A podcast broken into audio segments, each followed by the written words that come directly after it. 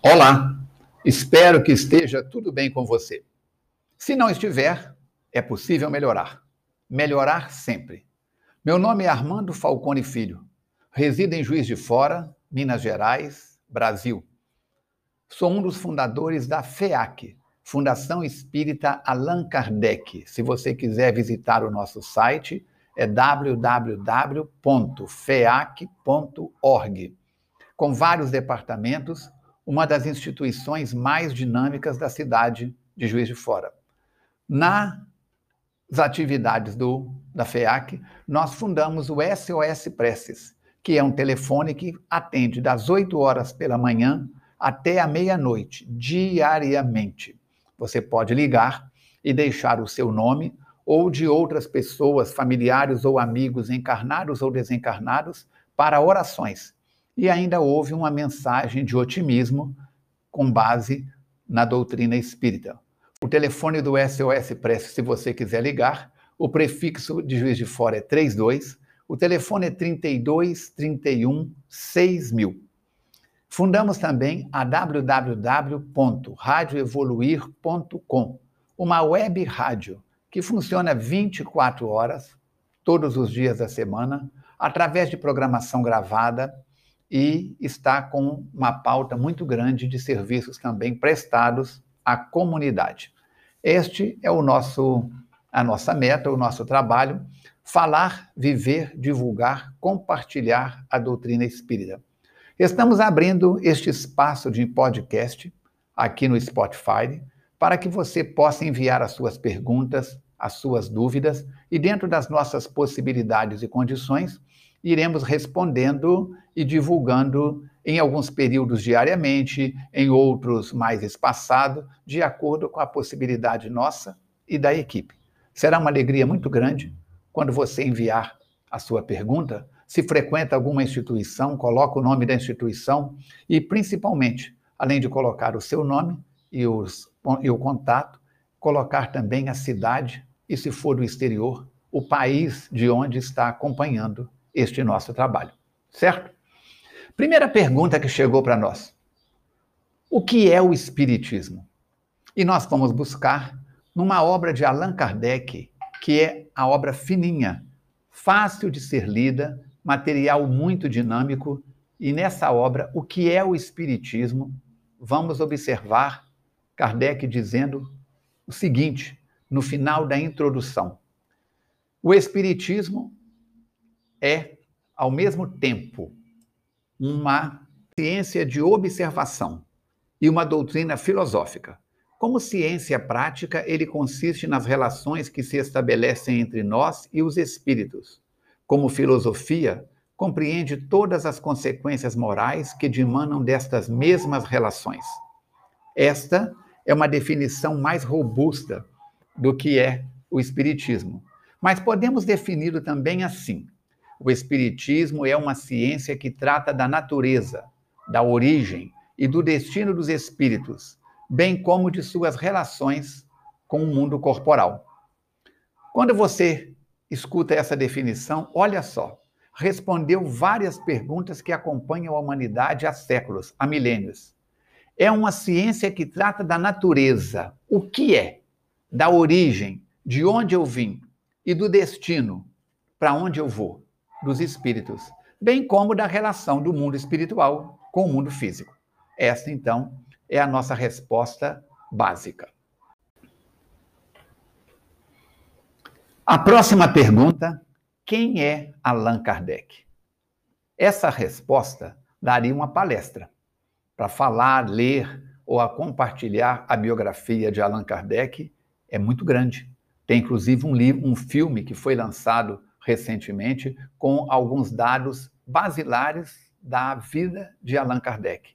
Mas vamos lá. Allan Kardec é o pseudônimo do professor Leon Hippolyte Denisard Rivaillot, que reencarnou a 3 de outubro de 1804 na cidade de Lyon, na França. Ele foi estudar com Pestalozzi em Yverdon, na Suíça. Pestalozzi, que é o pai da nova pedagogia, da nova metodologia de educação. E tornou-se um aluno tão exemplar que, quando Pestalozzi viajava era o jovem Rivail, que assumia a direção do instituto na ausência do mestre.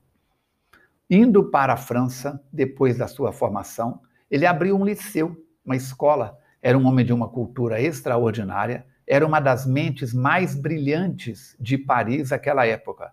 Havia um epíteto, um ditado em Paris que dizia: é preferível ser conhecido em Paris e desconhecido no resto do mundo do que ser conhecido no resto do mundo e desconhecido em Paris. Ele falava vários idiomas, cinco ou mais idiomas, tinha uma cultura extraordinária e destacou-se pela sua capacidade de comunicação e de relacionamento com os alunos. Passou alguns reveses na área profissional através de um sócio que lhe causou um prejuízo, consorciou-se com a poetisa Amélie Gabriele Boudet, Madame Rivail, a quem ele chamava de Minha Doce Gabi, e lançou, a 18 de abril de 1857, a primeira edição do Livro dos Espíritos, que foi editado pela Livraria Danti, na Galeria d'Orléans. Mas como que é esse translado do professor Rivail para Allan Kardec? Ele foi convidado por um amigo, o senhor Fortier, para ir à casa de Madame Pleine-Maison, para ver, participar de reuniões onde as mesas falavam. E ao primeiro convite, ele sorriu e disse: Não tenho tempo. Meu tempo é muito justo, eu não posso acreditar que uma mesa desprovida de cérebro e de nervos possa dar respostas inteligentes.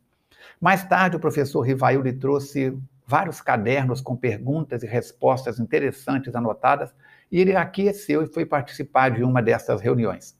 Ao participar, ele fez uma série de pesquisas, fazia perguntas em línguas diferentes, e mal terminava a pergunta, a resposta vinha numa velocidade e numa fluência extraordinária.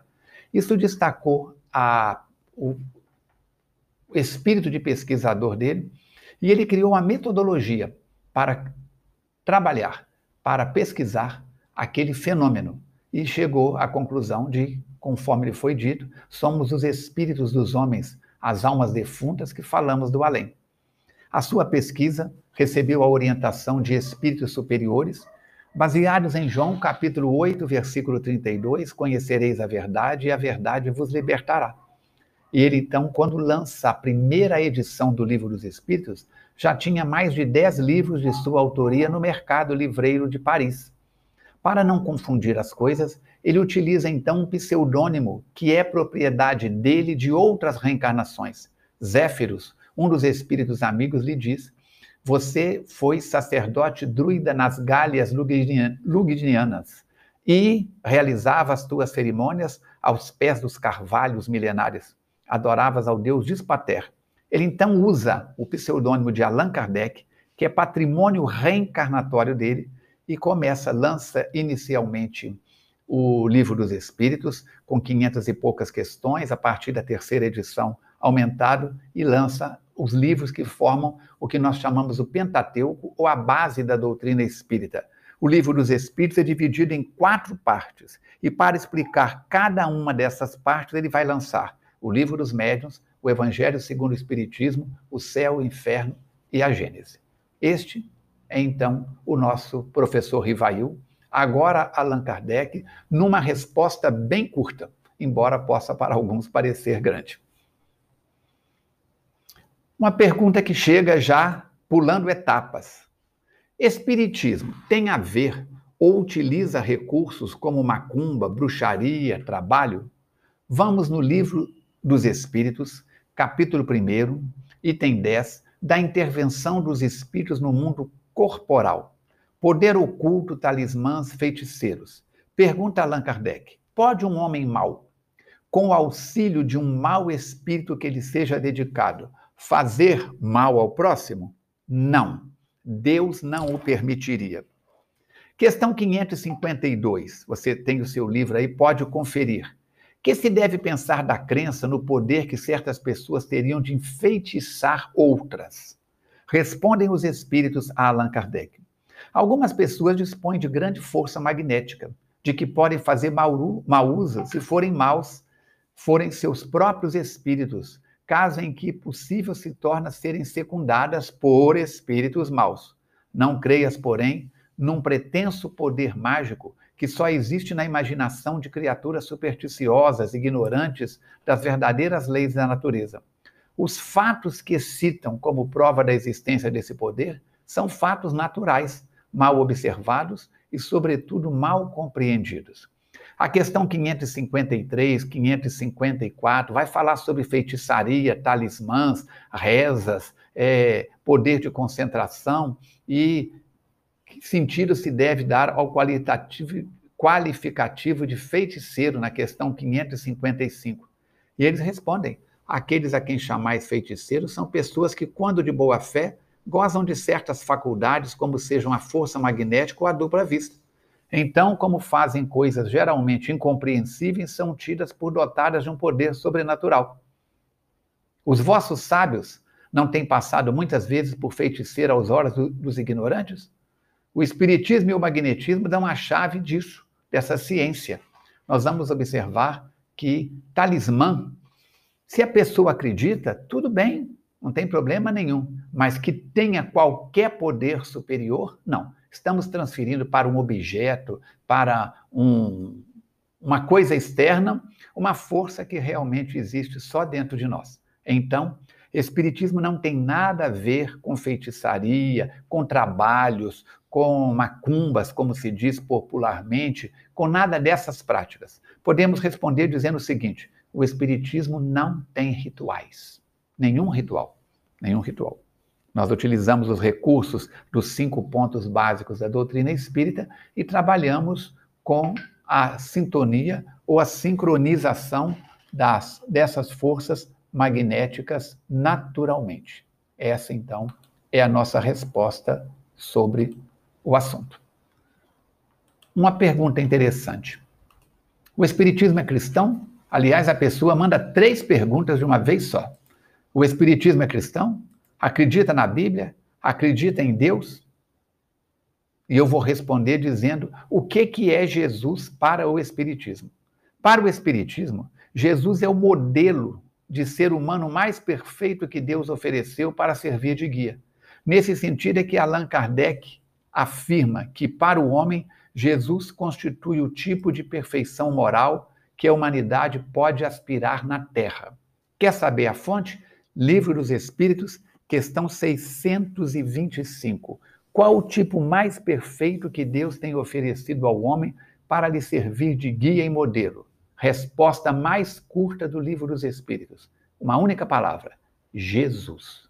Então, o Espiritismo é o cristianismo redivivo. Se você for no Novo Testamento, em João, capítulo 14, versículo 21 a 26, você verá mais ou menos estas palavras. Eu voltarei ao Pai, mas eu não vos deixarei órfãos. No futuro eu vos enviarei o Paracleto, o Espírito Verdade, e ele vos lembrará tudo aquilo que hoje vos digo, e vos falará sobre coisas que não vos posso apresentar, porque não as podeis suportar. Assim afirmamos, o Espiritismo é 100% baseado na doutrina de Jesus. O Espiritismo é baseado no Novo Testamento. Acredita na Bíblia? É a segunda pergunta. Sim. Por quê? Porque Jesus vem de uma tradição hebraica. Jesus é descendente do povo hebreu. Eu costumo dizer nas minhas palestras e seminários: se Jesus tivesse nascido na Índia, o Velho Testamento seria o Bhagavad Gita, o Mahabharata. Se Jesus tivesse nascido na China, o Velho Testamento seriam os fundamentos do taoísmo, do confucionismo e assim sucessivamente como ele nasceu entre o povo hebreu, vamos observar que ele já era, desde o tempo de Moisés e dos outros profetas, já faziam previsão que no futuro seria enviado à terra aquele que seria o rei dos judeus. O Espiritismo acredita em Deus? É a terceira pergunta que estão as três embutidas numa só, por quem nos enviou. Sim, Deus é o ponto básico da doutrina espírita. A primeira questão do Livro dos Espíritos, Allan Kardec pergunta: que é Deus? Não é quem. Que se eu perguntar quem é Joaquim, estou dizendo Joaquim é uma pessoa. Se eu perguntasse quem, se ele perguntasse quem é Deus, ele estaria personificando Deus. Então ele pergunta que, que é Deus? E a resposta é: Deus é a causa primeira do universo, a inteligência suprema. Por isso, podemos dizer, respondendo às três perguntas agora enxutas: o Espiritismo é cristão? Sim, 100%. Acredita na Bíblia? Sim, como base histórica e filosófica para o Novo Testamento. Acredita em Deus? Sim. Sem Deus, sem cristianismo, não existe Espiritismo.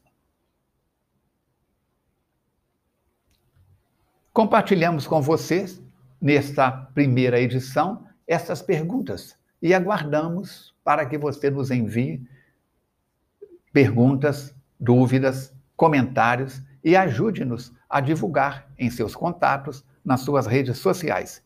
Este canal inicia nesta data e esperamos sinceramente que possa ajudar a oferecer respostas, material para as suas reflexões. Agradecendo a sua companhia, desejamos que cada passo da sua jornada seja pleno de êxitos. Estudar Espiritismo é a nossa missão. O Espírito Verdade diz Allan Kardec: Espíritas, amai-vos, eis o primeiro ensinamento, e instruí-vos, eis o segundo. Espírito acomodado e preguiçoso com leitura e com estudos, está na contramão. Se você quiser participar de grupos de estudos com temas específicos, pode nos enviar qual o tema do seu interesse, que nós temos mais de 40 grupos de estudos online funcionando na nossa FEAC. Saúde e paz, até o nosso próximo encontro.